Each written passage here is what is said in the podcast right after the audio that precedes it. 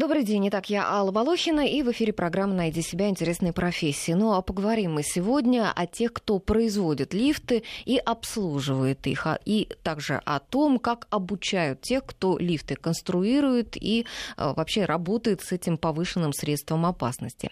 Поводом для обсуждения профессий, связанных с этой деятельностью, у нас такие поводы печальные. Сейчас, по всей, вернее, а, все слышали о том, какие были последние новости – лифты падают, люди погибают. И вот сейчас а, по всей стране проходит проверка лифтов, и организовано это после трагических случаев в Москве, когда лифтом зажало коляску с младенцем, лифт упал, ребенок погиб. Следом за этим упал лифт в элитном жилом комплексе столицы, погибла женщина. Ну и, к сожалению, вот этими двумя случаями смертельный список последнего времени из-за неполадок лифтов не исчерпывается. Буквально на этой неделе грузовой лифт упал на слесарей, работавших в лифтовой шахте на предприятии в Воронеже. В Печоре мужчина пытался выбраться из кабины застрявшего лифта и упал в шахту. Вот в результате две смерти. Как готовить специалистов и организовывать процесс работы так, чтобы никто не умирал, обсудим сегодня с экспертами. У нас в гостях Алексей Захаров, вице-президент Национального лифтового союза, гендиректор Ассоциации делового сотрудничества саморегулируемой организации «Лифт-сервис», которая объединяет более 250 организаций по техобслуживанию лифтов в регионах. И Борис Падалкин, первый проректор, проректор по учебной работе Московского государственного технического университета имени Баумана, одного из ведущих вузов страны, где готовят инженерные кадры, и в том числе есть кафедра, которая готовит конструкторов для э, производства лифтов. Здравствуйте, уважаемые гости. Добрый день. Итак, ну, в каждом трагическом случае, связанном с аварией лифта, конечно же, есть э, своя причина. Ну вот в целом, по результатам проверки сообщается, что в Москве в течение года заменят 4000 лифтов. Там, в Великом Новгороде требуют замены и модернизации треть всех лифтов. В Казани обнаружено 200 лифтов с истекшим сроком эксплуатации и так далее. А, Алексей Сергеевич, вот лифты относятся к средству повышенной опасности и должны регулярно проверяться. Вот до сих пор это так и делалось или нет? Абсолютно верно. Лифт является сейчас э, опасным объектом. Значит, его обязательно владелец лифта должен страховать свою ответственность. Это закреплено в законе федеральном.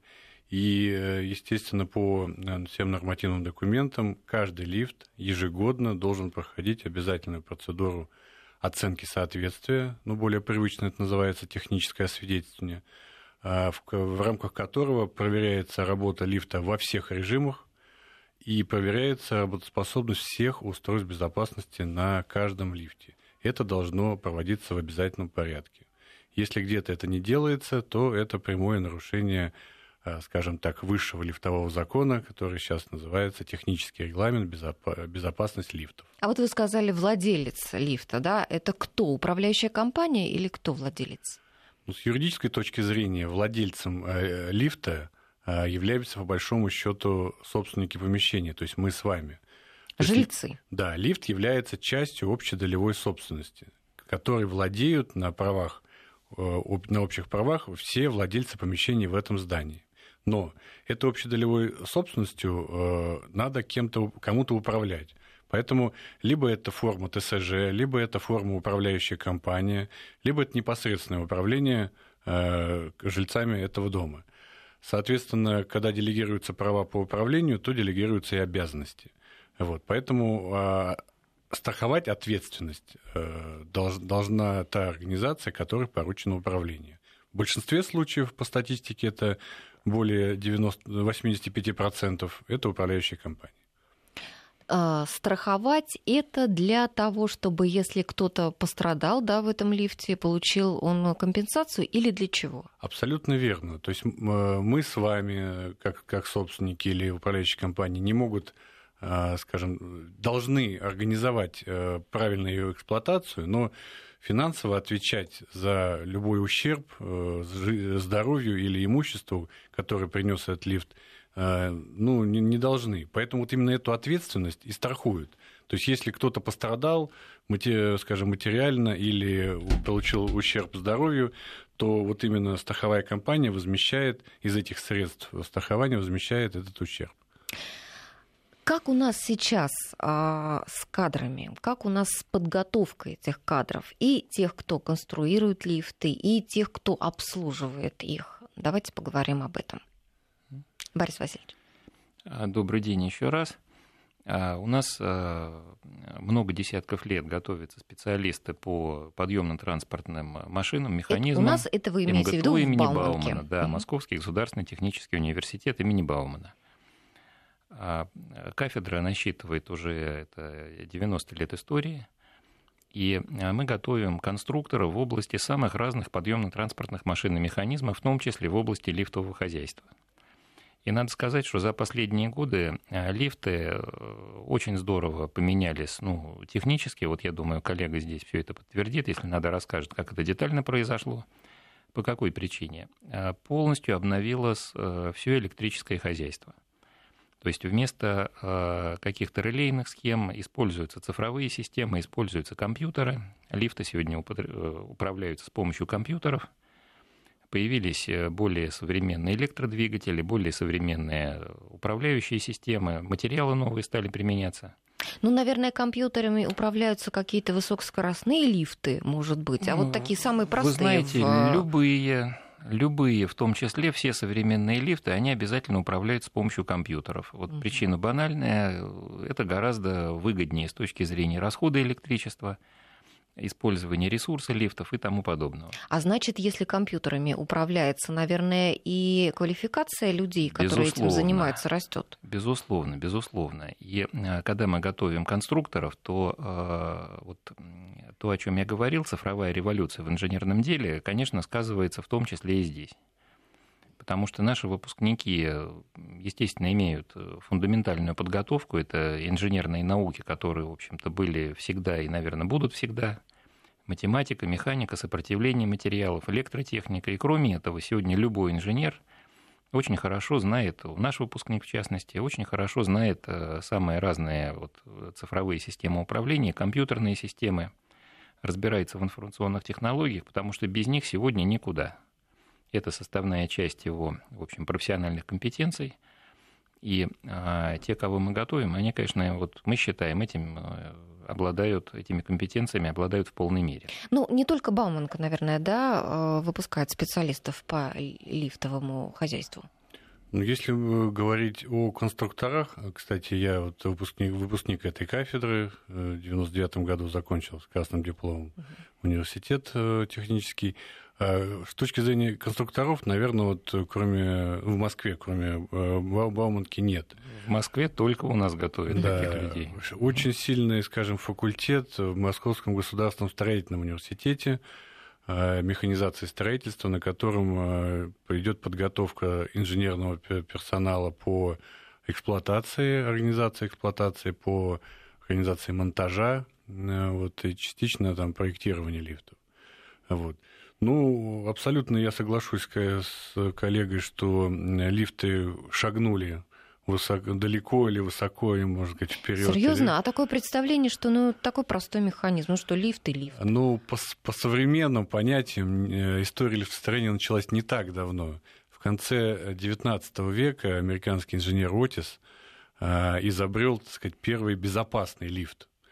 Э, почему так, почему так называется? Это так называемая система ловителей, которая позволяет, скажем, без опаски пользоваться этими лифтами он демонстративно, значит, э, при большом скоплении людей встал на платформу, оборудованную этой системой безопасности ловителей, и перерезал трос, на котором висела эта платформа. И, что, и он не упал. То есть эта система поймала эту платформу буквально там через метр, вот, и она э, заклинилась на направляющую. Этот принцип используется сейчас в каждом лифте, который устанавливается в любом здании. И именно вот с этого момента считается отсчет, скажем так, безопасных лифтов, безопасных подъемников, которым, которыми мы сейчас с вами пользуемся. Хотя похожие механизмы, если уж копать историю, они встречались еще при строительстве пирамидов пирамид угу. фараонов и тому подобных вещей. Ну, наверное, даже самый совершенный лифт можно угробить его неправильным э, обслуживанием его, да, и эксплуатацией. А, вы совершенно правы. Чем сложнее любое техническое устройство, тем более опасное техническое устройство, которое связано с перемещением людей, грузов, лифт в том числе, тем, конечно, выше должны быть требования к его техническому обслуживанию, к эксплуатации, и в том числе к людям, которые все это, всем этим занимаются. А вот раньше, помните, правильно. были лифтеры в подъездах, сидели. Вот вообще нуж, нужная ли эта профессия, лифтеры, по сегодняшнему а, дню? Вы знаете, а, вот как мне представляется, все-таки лифтер это одна из профессий уходящих, потому что лифтера, как человека, уже. который нажимает кнопки, его все-таки как раз сегодня заменила автоматика и заменили компьютеры.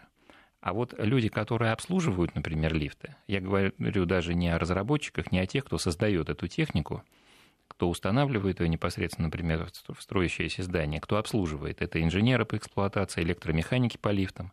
Вот к ним требования должны быть очень-очень серьезными, на мой взгляд. Ну, вообще инженерное образование, оно было достаточно популярно в советские годы. У меня, например, полкласса пошло одноклассников в Политехнический институт в инженеры. Но при этом все говорили, что зарплаты маленькие, в общем, эта специальность была не особенно интересна, хотя все и шли, потому что было много производства, да, много работало заводов. Сейчас производства прикрылись, заводов, заводы закрывались, в общем, с этим как-то сложновато, да, и инженеры, ну, не идут выпускники школ в инженеры. Вот а, как с лифтами? Знаете, вот в, лиф... в тех, я, кто я занимается лифтами. Ну, да, не готов я с этим согласиться, только такой приведу пример. Вот, э, безусловно, в общественном сознании да, а, существуют ну, определенным образом укоренившиеся мифы. Они э, возникают по своим законам, тут вы, наверное, лучше нас в этом понимаете, как это все осуществляется. И э, главное, что они довольно трудно вот, исчезают. И один из мифов – это низкая зарплата инженеров. Потому что сегодня, если предприятие, какая-то организация эффективно работает, если это живая организация, то, в общем, понятно, что экономить на инженерах, но ну, это, в общем, так сказать, верный путь к банкротству на самом деле. И мы, например, сталкиваемся с тем, что нашим выпускникам предлагаются вполне конкурентоспособные зарплаты. Это касается всех отраслей, и, э, например, наших традиционных отраслей, связанных с э, космической отраслью, с оборонной Нет, промышленностью, да, вот в том числе с этой. Угу. Примерно год назад Минобрнауки осуществил такой очень масштабный проект. Э, был оценен уровень заработных плат выпускников российских вузов по всей стране. Так, сейчас вот. начнется реклама не, Бауманки не, не, нет, у нас в эфире. Бауманки, мы думаю, все, в общем, в Бауманку искренне уважаем. А я просто хотел но по поводу этого мониторинга несколько угу. слов сказать. Вы знаете, это э, впервые за вот, ну, там, много лет э, было системно с помощью сведений из пенсионного фонда, из налоговой службы были оценены зарплаты выпускников. Так вот, зарплаты ребят, которые получили образование на инженерных специальностях, mm-hmm. они более чем конкурентоспособны по сравнению с остальными. Более чем. Обнадеживает. Это обнадеживает. Хотя неожиданно, потому что как-то все время действительно принято думать совершенно э, иначе об этих э, инженерных специальностях. Вот видите. И о востребованности, и о вот зарплатах видите, в том значит, числе. миф, о котором я говорил, все-таки он жив. Слегка сегодня мы его развеяли. А скажите, Алексей, вот а сколько предприятий или там производств, которые занимаются э, лифтами в России? Производителей сколько? Хороший вопрос. Я хочу сказать, что Национальный лифтовый союз, в котором как бы, я стою, э, задался тоже такими же вопросами и в 2010 году создал аналитическую систему, лифтовую аналитическую систему ЕЛИАС. И теперь мы можем ответить вам на этот вопрос. Мы 4 года фиксируем все лифты, которые вводятся в Российской Федерации, и кем они производятся, откуда они заводятся, кем производятся.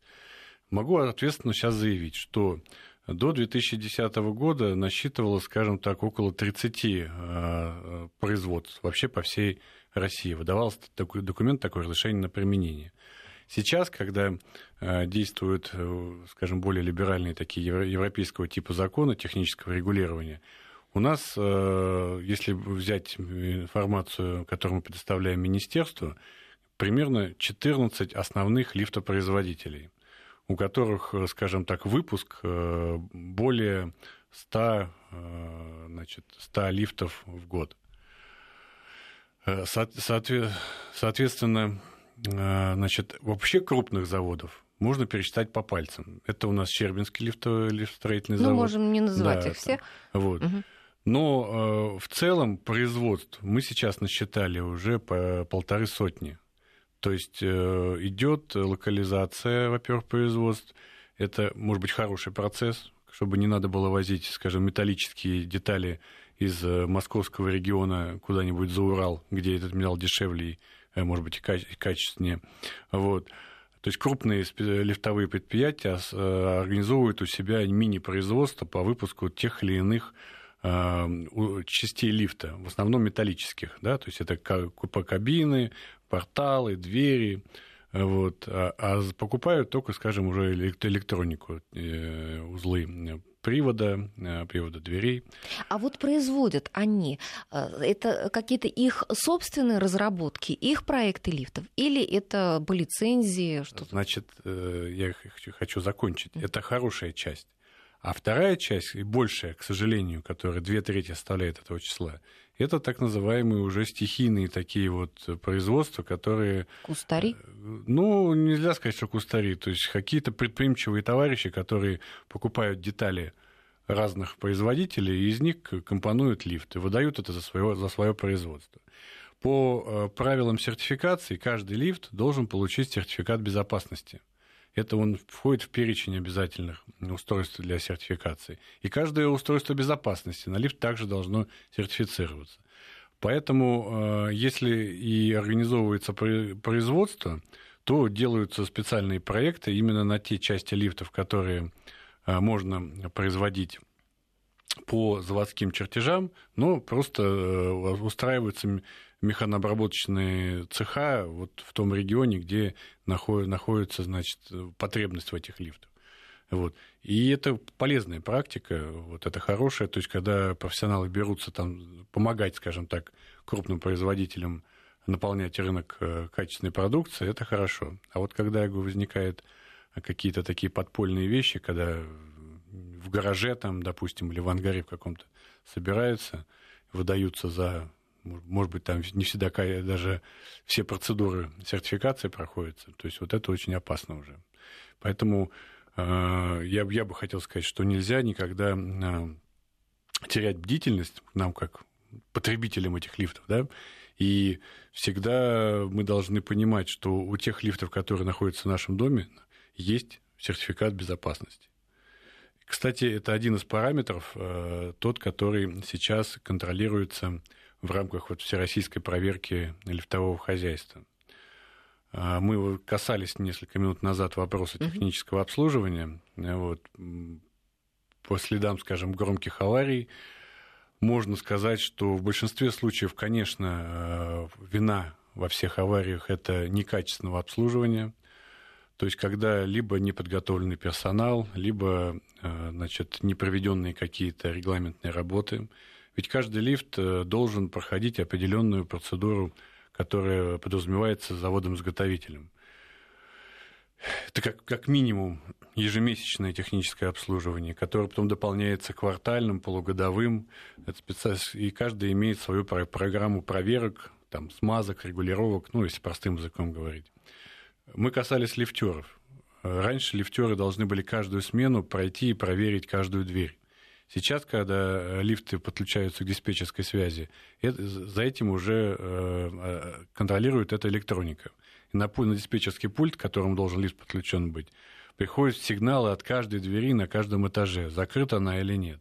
Если только она откроется, да, и контакт не сработает, то этот лифт не, физически не должен никуда двинуться, поехать. Ну, у меня вот в подъезде уже несколько дней не ездит один лифт, никак мы не дождемся, к примеру, вот, чтобы пришли и починили. Э, вторая проблема, да, это, ну, скажем так, кого приглашают на обслуживание, да, какие организации. Не секрет, что сейчас э, в угоду, скажем так, экономическим соображениям э, многие желающие предприимчивые товарищи заработать, а я хочу подчеркнуть, что сейчас нету законодательно никакого барьера, чтобы не допустить организацию к обслуживанию лифта. Лицензии нету, аккредитации нету все лежит сейчас на совести управляющей компании. Если она поверила в эту организацию и допустила к обслуживанию, то она совместно с ней несет ответственность за лифт. А уж как она поверила, скажем так, из э, выгодного предложения финансового или то, что она э, знает эту организацию, скажем, ее э, работу предыдущую, да, или ей продемонстрировали квалифицированный персонал, склад, транспорт, вот, обученных людей, удостоверения. То есть это уже вот сейчас никто это не, не может проверить. Это только жильцы на своим здоровьем, да, своими жизнями могут проверить в процессе Ну, к сожалению, результат, лифтами. да, бывает часто печальный. И, скажем так, у нас меры начинают приниматься, когда что-то случилось. Вот. Э, соответственно, каждый лифт должен обслуживаться аварийной бригадой, да, то есть аварийное обслуживание. Если, и это должно быть круглосуточно. Нельзя пользоваться лифтом, если вы не знаете, что к вам в любой момент времени приедет аварийная бригада и не освободит вас, и не запустит как бы лифт дальше. И что еще хотел сказать? Э, хорошая, прекрасная система, и на самом деле она еще не, законодательно не отмененная, это система планово-предупредительных ремонтов. Э, весь советский, скажем так, э, лифтовое хозяйство на этом базировалось. То есть не надо ждать, когда что-то сломается, и лифт остановится или нанесет какой-нибудь ущерб. Есть э, у каждого производителя карты регламентных работ на лифтов. Есть определенные сроки работы каждой детали, ну, основной, скажем mm-hmm. так, ответственной. И поэтому эта система подразумевает, что профессиональная специализированная организация должна иметь у себя на складе запас этих деталей, и когда приближается срок возможного выхода ее из строя, меняется, не дожидаясь, когда эта деталь сломается, скажем так. Естественно, эта система обслуживания дороже, она получается, но э, весь, как бы, скажем так, все, все, весь, вся работа вот трестов, там, Ростлифт, ремонт, там, Союз монтажа базировалась на этом, и аварийность была намного ниже. Вот. Сейчас кто-то считает, что можно этим пренебречь, сэкономить, дать меньшую стоимость обслуживания и этим самым привлечь э, внимание управляющей компании, чтобы их наняли для обслуживания. Вот. Не вкладывая ни копейки. Да, лифт, если он был в хороших руках, он будет достаточно комфортно работать еще несколько месяцев, там 5, 6, 7, 8. Но потом неименуемо начинает, будет э, накапливаться вот эти вот поломки мелкие, там, мелкие, крупные. Вот. И, в, и он э, году, он, через год он встанет однозначно. И тогда мы с вами, жители, которые радовались, скажем так, что вот сэкономили в этом году на обслуживании, увидим, что у нас лифт ездит, ездит плохо, встает там каждые там, два дня, и на ремонт уходит гораздо больше денег, чем сэкономили.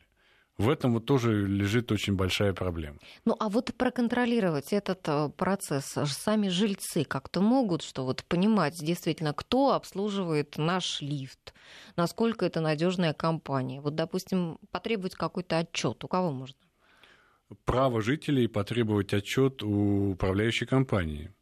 Э, мы сейчас как бы дали рекомендации э, Минстрою, когда они организовывали вот эту проверку по обслуживанию, чтобы на каждом лифте проверять наличие информации о том, какая организация обслуживает этот лифт. И, допустим, когда писали бы, когда был техосмотр этого лифта. И Абсо... когда он Вы положен... мыслите абсолютно логично. В Европе, в Европе Э, в Южной Корее, в Японии, везде есть обязательные требования. На каждом лифте есть наклейка с датой э, последнего технического освидетельствования. Вот. Причем это освидетельствование в большинстве случаев, оно фактически добровольное. Его делают э, органы по сертификации добровольные. Но все понимают важность, необходимость и, не, и неотвратимость наказания, если, не дай бог, что-то случится, а вы этого не провели. Поэтому никого не возникает желания.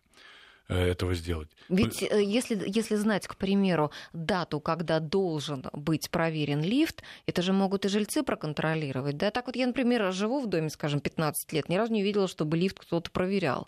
Только приезжают его чинить, когда он поломается. Ну, абсолютно верно. Э, правде, по правде сказать, вы не должны видеть, как его проверяют. Это происходит в течение нескольких часов лифт на это время выводится из эксплуатации, и все происходит вне вашего, так сказать, взора. То есть это... никто с гаечным ключом на площадке не нет, стоит? Нет, нет, нет. Должна быть табличка, что лифт не, э, не выведен из эксплуатации, и все происходит в машинном помещении, в шахте, в кабине, то есть вы это не видите. Но э, мысль абсолютно верна ваша, вы должны быть уверены, что его, его проверили.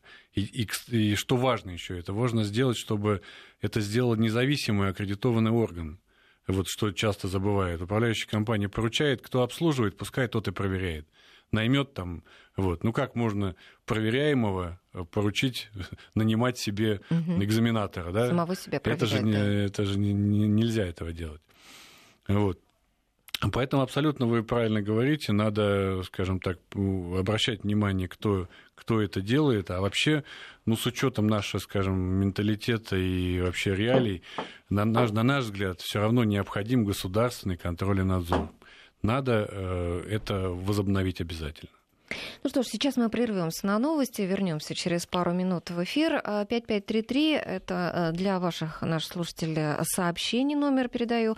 А, пишите нам а, на WhatsApp также 903 170 63 63. Возможно, у вас были какие-то истории, связанные с лифтами. Возможно, вы имеете какой-то опыт общения с людьми, которые обслуживают лифты. Пишите, делитесь своими впечатлениями.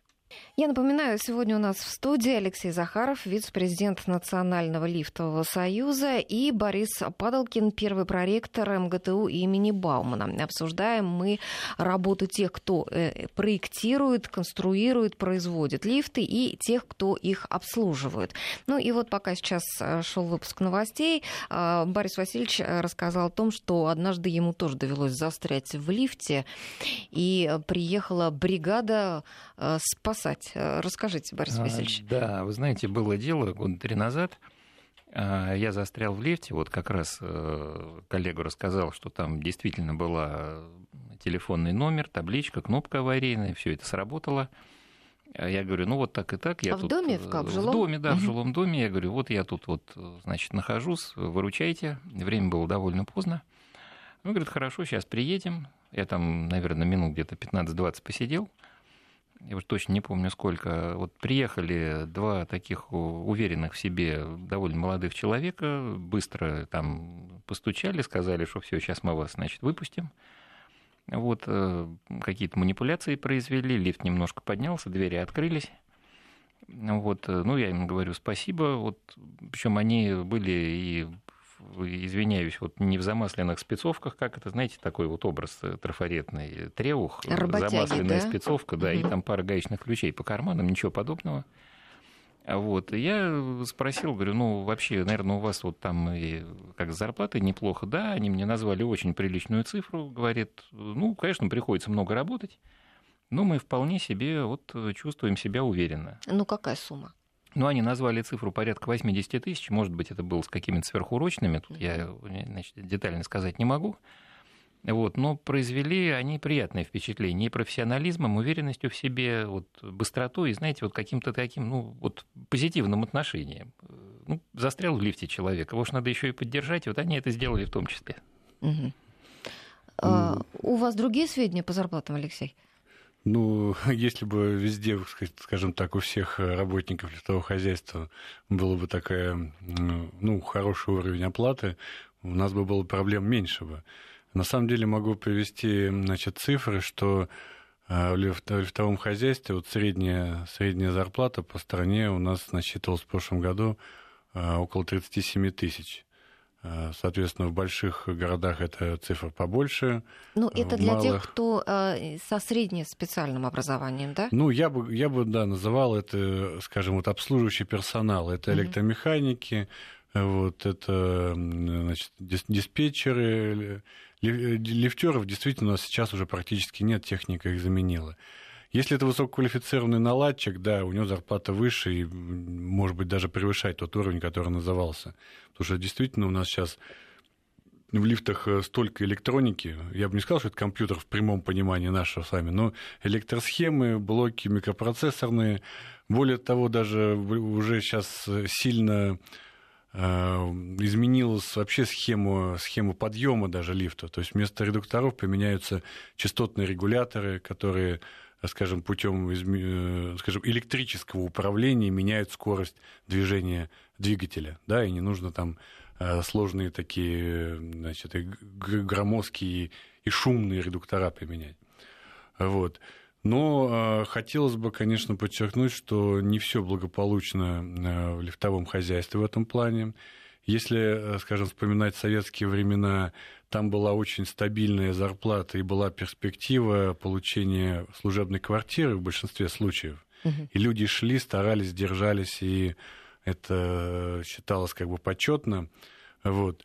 А сейчас, сейчас, к сожалению, нету, нет законодательных норм, скажем, даже нагрузки на каждого электромеханика. И зачастую, вот, скажем так, в погоне за где-то выживаемостью, а где-то за прибылью э, делают совершенно немыслимые нагрузки по количеству лифтов на обслуживающий персонал. А от этого очень страдает качество обслуживания. Ну, наверное же, какое-то определенное количество часов человек работает, да, смена там 8 часов.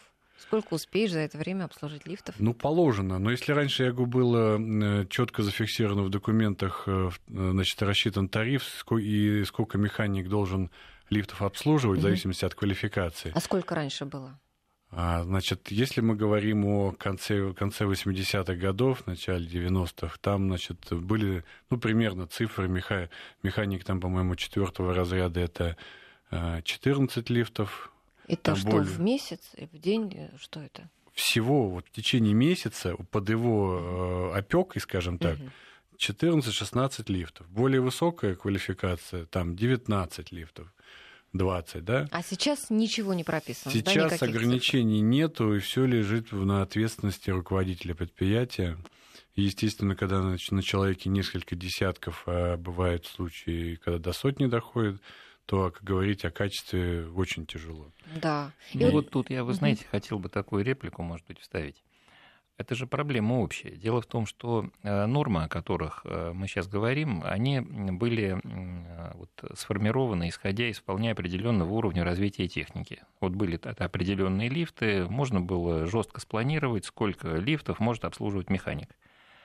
А сегодня техника гораздо разнообразнее и сложнее по устройству. Вот было описано, например, да, коллега рассказал о том, как поменялось устройство системы управления лифтами. Сами лифты стали гораздо более разнообразными. Скажем, не было домов выше 25 этажей, да, сейчас такие здания есть. Эм, лифты разной грузоподъемности есть, разного размера есть. И а, очень сложно вот такие нормы даже просто составить, уж не говоря о том, что ими руководствоваться.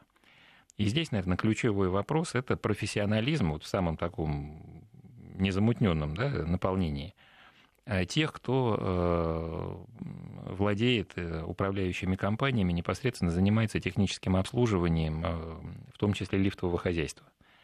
Поэтому где-то действительно вот невидимая рука рынка работает, то есть неквалифицированные люди, они с рынка выметаются, где-то наоборот она защищает, когда пытаются сэкономить на всем подряд – Должен быть, конечно, определенный надзор, присмотр. Может быть, это не должна быть э, вот, э, там какая-то аккредитация, лицензирование, потому что в свое время это было ведь, да? Потом было отменено тоже по понятным причинам, ввиду не очень высокой эффективности. Вот, но, конечно, пригляд здесь должен быть. И э, вот э, очень, по-моему, хорошее дело делает организация, которую э, представляет мой коллега. А понимаете, должно быть э, ответственное профессиональное сообщество. Вот э, в технике в самых разных областях мы с этим сталкиваемся довольно часто. Необходимо ответственное профессиональное сообщество. Конечно, Люди должны отвечать, да, отвечать за да, то, что совершенно они верно. делают. Ну и вот, вы знаете, нам много очень слушателей пишут а, и задают и конкретные вопросы по каким-то определенным там неполадкам со своими лифтами. И в частности, например, вот спрашивают о том, а почему не срабатывают защиты? Вот это тоже а, такой же недогляд, недосмотр за лифтами. Абсолютно верно. На, на каждом лифте сейчас находится такое количество устройств безопасности, чтобы обезопасить э, пользователя.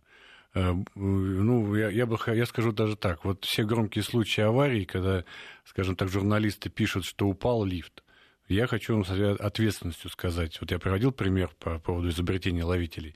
Чтобы лифт упал, э, там надо приложить специальные усилия, скажем, граничащие там Э, с, с вредительством и с преступлением, с преступлением. отключить все, что можно, проще не, говоря. Не, не, да, и тогда только при определенных условиях лифт действительно может, ну, кабина может упасть. Вот, но э, на каждом лифте находится система ловителей, находится э, система контроля слабины канатов, положение кабины значит, в шахте, контроля за противовесом, за каждой шахтной дверью. И э, по нашему мнению, то есть практически все аварии, вот все несчастные случаи происходили в основном из-за того, что э, не была проведена Э, проверка работоспособности данного как, как, ну, какого-то технического устройства, ну, устройства а безопасности. Хорошо, если лифт не упал, а в результате чего человек погиб? Ну, упал Самое в шахту лифта. Самое опасное например. место в лифте – это дверной проем. Угу. Это своеобразные ножницы, то есть между кабиной и этажной площадкой. Вот в этом опасном месте нужно находиться как можно меньшее количество времени. То есть, если иногда кто-то там пытается лифт задержать и просовывает руку там или ногу, вот это... Э, ну, это не рекомендуется, но современная техника, то есть сейчас подразумевает, что даже не надо скажем так, ждать, когда он э, хлопнет вас по руке. То есть в большинстве случаев сейчас уже используются фотодатчики, то есть невидимые лучи, которые либо он один, либо по всему проему дверному они располагаются. Ну, просто... в принципе, засунуть руку это не опасно. А ну, что тогда там опасно? Вот, э, скажем так, э, часть очень страшных и печальных случаев с детьми, когда дети погибают в колясках. Во всех правилах пользования лифтов написано, мамы, не перевозите грудных детей в колясках. Вы обязаны вынуть его из коляски, завести пустую коляску и зайти с ребенком. У вас, вы, когда ребенок на руках, вы более мобильны, безопасны, вы всегда, даже если, не дай бог, случится какая-то вот ситуация, что лифт поедет, вы всегда можете отскочить либо в кабину, либо на площадку. И не оказаться в э, ловушке вот в этом проеме, когда коляска застряла, а лифт поехал. Ни в коем случае не хочу оправдывать Э, персонал, который не, не досмотрел, не доглядел, не проверил и допустил такую ситуацию, что лифт поехал с открытыми дверьми, э, между которыми была зажата коляска. Ни в коем случае. Но, пользуясь случаем, обращаясь ко всем матерям, никогда не пренебрегайте безопасностью ваших детей.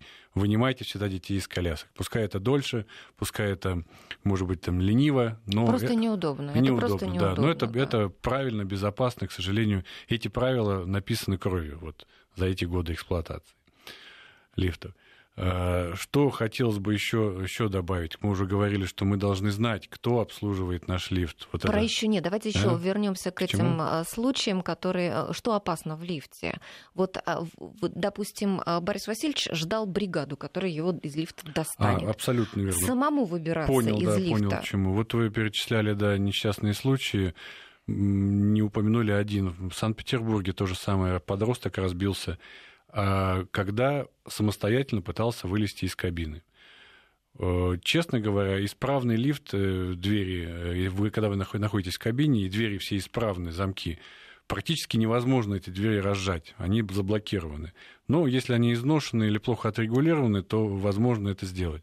А когда вы, когда вы не ждете бригаду и сами пытаетесь выбраться, у вас возникает опасность, что вы можете провалиться в, в дырку, скажем, под кабиной. Вот. Прервемся сейчас на новости и обсудим дальше эту важную тему. Много вопросов о том, а, от наших слушателей о том, что делать, если лифты сломаны. Вот пишут там, в новом доме 90% времени сломан лифт, никто не чинит, куда обращаться. Мы в начале программы говорили о том, что нужно обращаться в свою управляющую компанию, а, в жилконтору, да? Нет, и, значит, первый адрес этой управляющей компании, желательно письменно, если не предпринимает действий, вы имеете право пожаловаться в жилищную инспекцию территориальную на условия проживания. А если э, значит, поломки лифта э, влияют, не подвергают опасности вашей жизни и здоровья, то напрямую в Ростехнадзор. А, еще был вопрос о том, что а, как вы прокомментируете нормы контроля? В новостройках отсутствует приемка со стороны Ростехнадзора, это провоцирует застройщика на халтуру в начале передачи останавливался на том, что Ростехнадзор, к сожалению, сейчас имеет полномочия контролировать только общие вопросы и э, вопросы эксплуатации. Вопрос ввода в эксплуатацию и контроля уже э, конкретных действий во время эксплуатации, сейчас он не имеет этого права. И два года профессиональное сообщество значит, выносит предложение значит, э, сделать такой документ, Называться он будет «Порядок использования лифтов и инвалидных подъемников и эскалаторов. И по нашей информации сейчас он находится в правительстве в очередном согласовании. Очень надеемся, что в этом году он все-таки увидит свет, и мы, скажем так, этот пробел законодательства закроем, и как минимум, если не Ростехнадзор лично, то, по крайней мере, отчет о приемке будет предоставляться Ростехнадзору и на новых домах. Еще и сообщение. Хочу назвать конкретные цифры по зарплате. Мой муж работает механиком по лифтам и в аварийке в Новосибирске. Его зарплата в аварийной службе менее 9 тысяч. За норму в 20 лифтов электромеханики получают менее 10 тысяч, поэтому вынужден брать по 3 нормы. И еще вопрос, а где и как осуществляется подготовка электромехаников по лифтам, какова продолжительность учебы. Раньше 4 года в колледже, а сейчас несколько месяцев. Вопрос. Э, электромеханики сейчас готовятся в немногочисленных тех вот, скажем так, училищах и колледжах, а, которые, значит, еще остались. Есть учебные центры. Ну, честно скажу, в учебных центрах подготовка на, э, скажем так, третий разряд, по-моему, программа рассчитана на 8 или 9 месяцев. Вот, на наш взгляд, недостаточно, надо ее расширять. Вот, э, и сейчас у нас в России внедряется система э, оценки квалификации профессиональных стандартов. Сами профессиональные стандарты вот в лифтовой отрасли мы уже все написали, они утверждены. И это касается инженерных профессий и рабочих. Сейчас ведется большая работа по опять восстановлению сети э, центров по подготовке и центров по оценке квалификаций. Уже почти 10 этих центров в России сделаны, Э, в течение этого года, это поручение, кстати, э, президентского совета по профквалификациям, это сделать для того, чтобы опять возродить систему подготовки и поднять общий профессиональный уровень а, работников лифтовой отрасли, как инженерных, так и э, производственного персонала. Ну вот пока у нас лифты в домах сыплются, в НАСА задумали делать космический лифт. Между прочим, э, первым-то идею подал Константин Циолковский, ну, если я правильно понимаю. Да, совершенно верно. А, Константин Эдуардович Циолковский выдвинул идею космического лифта, ну, он назвал это башней Циолковского, было это в 1895 году. А вот идею космического лифта в том виде, в каком вот э, она активно обсуждается уже много лет, ну и писателями-фантастами, и в том числе изобретателями, создателями новой техники. Это э, расцвет, так сказать, вот заря космической эры, 1960 год. Предложили это наши советские ученые. Идея очень простая. Э, за счет центробежной силы, если очень далеко от Земли отвести трос – то э, он будет натянут, э, груз будет двигаться, и можно очень дешево выводить грузы на орбиту. Может, даже и людей со временем безусловно, на этом лифте безусловно. на Конечно, есть огромное число технических сложностей. Первая проблема – надо иметь очень прочный э, трос для того, чтобы вот по нему можно было двигаться, потому что, безусловно, на него же действует еще сила собственного веса, а поскольку нужно этот трос отвести от Земли ни много ни мало на 36 тысяч километров на уровень геостационарной орбиты, то э, размеры троса, вот если пользоваться современными материалами, например, даже сталью очень хорошие, они поражают всякое воображение. Э, но э, сегодня путь вот, на самом деле к созданию подобной техники, в общем-то, открыт – потому что углеродные нанотрубки позволят в ближайшие 10-15 лет получить необходимые параметры, а дальше уже дело техники. Известные критерии стоимость-эффективность, будут созданы, я в этом уверен, определенные устройства, которые позволят подобные нанотрубки производить достаточно дешево, позволят э, делать из них очень длинные канаты – Э, конечно, после этого нужно будет оценить э, сложности, издержки возможной эксплуатации. Ну вот, Борис Васильевич, это все кому позволит? Э, нам а Вы знаете, или не нам? в нашей стране тоже подобные разработки ведутся, есть оценки. И как только мы поймем, что существует необходимый объем грузов для того, чтобы поднять эти грузы на орбиту, я думаю, что эти работы развернутся в нашей стране, в Соединенных Штатах, хотя, честно говоря, я думаю, что будет, конечно, международная кооперация. Вот есть прекрасный пример, это Международная космическая станция. И э, если будет создаваться космический лифт, то он, скорее всего, будет создаваться именно вот на таких же принципах широкой международной кооперации. Ну, а пока мы на Если свернуться, да. вернуться да, с космических небес да, к нам на, землю, на Земле, я бы сказал о перспективах развития лифтов у нас в домах. Угу. Э, вектор один, то есть будет, и это уже доказывает последние десятилетия, будет сокращаться э, скажем так, э, механическое оборудование, то есть где что-то трется, все будет максимально вытесняться, значит, электрон, электронной. Сейчас мы видим уже, что вот классические канаты заменяются на эластичные ремни, вот, применяются разные степени подвески. То есть раньше никто не думал, что можно обойтись без машинного помещения. То есть там, где все оборудование располагается, это отдельная комната над шахтой. Сейчас э, массово уже несколько, ну, десяток уже лет используются лифты без машинного помещения, когда лебедка устанавливается внутри шахты, она имеет маленькие размеры. Вот, э, соответственно, увеличиваться будет, наверное, количество устройств безопасности, э, всевозможные блокировки. Сейчас категорически запрещено лифт дистанционно запускать, его можно только останавливать, потому что это, возможно, Э, опасность для находящихся там пассажиров, скажем так. Я думаю, что со временем дистанционное управление лифтами это будет совершенно обычное явление. Э, ну, скажем так, будет все быстрее, тише, безопаснее и комфортнее, и выше подниматься, скажем да, так. С меньшим энергопотреблением, да, с большими сейчас... ремонтными сроками. Вот Абсолютно это общее верно, направление да. сейчас, развития техники. Сейчас уже даже специальные ГОСТы приняты по энергоэффективности в лифтах, хотя это не очень, там, скажем так, большое поле для деятельности, но стандарты энергоэффективности уже приняты и вовсю используются у нас в лифтах. Ну вот пока мы до всего этого еще не дожили, а как нам сегодня сохранить свое здоровье? Ну вот помимо того, что мы уже, а, о чем мы уже сказали, что если вы подозреваете, что лифт неисправен, обратитесь в управляющие компании там, и так далее. А, если ты э, в лифте там, застрял или еще что-то произошло, вот как нужно себя вести, чтобы обезопасить? Как я уже сказал, ни в коем случае не пытаться самостоятельно выбраться из него, это очень опасно. А, необходимо воспользоваться действующей связью с диспетчером, которым должен оборудован каждый лифт. А э, есть она или нет, зависит также частично и от нас. Не поленитесь иногда проверить, работает эта кнопка или нет. И задайте вопрос управляющей компании, с кем же они заключили договор, что вы не можете связаться. Диспетчер, по идее, должен сам, когда лифт стоит некоторое время на одном месте, должен э, позвонить в кабину и спросить, что случилось.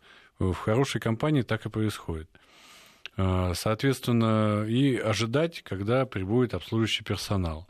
В новом, как это было принято и ранее, ранее, в новом порядке использования мы пытаемся ввести норматив, чтобы в большинстве случаев норма на вызволение э, людей, эвакуация людей из кабины производилась не позднее, чем через 30 минут. А вот спрашивают у нас слушатели, вернут ли лифт в перечень опасных для жизни механизмов? А, вопрос, наверное, не в этом. Э, а в перечне опасных производственных объектов, на которыми надзирал Ростехнадзор как опасный производственный объект. На мой профессиональный взгляд, что именно в этот перечень его не вернут. Сейчас лифт э, являя, э, квалифицируется как опасный объект не производственный, а просто опасный объект. Но мы выступаем за то, чтобы э, Ростехнадзор расширил свои полномочия, скооперировался с жилищной инспекцией в этом плане, чтобы они поделили поле для деятельности надзора за лифтами и повысили общий уровень безопасности.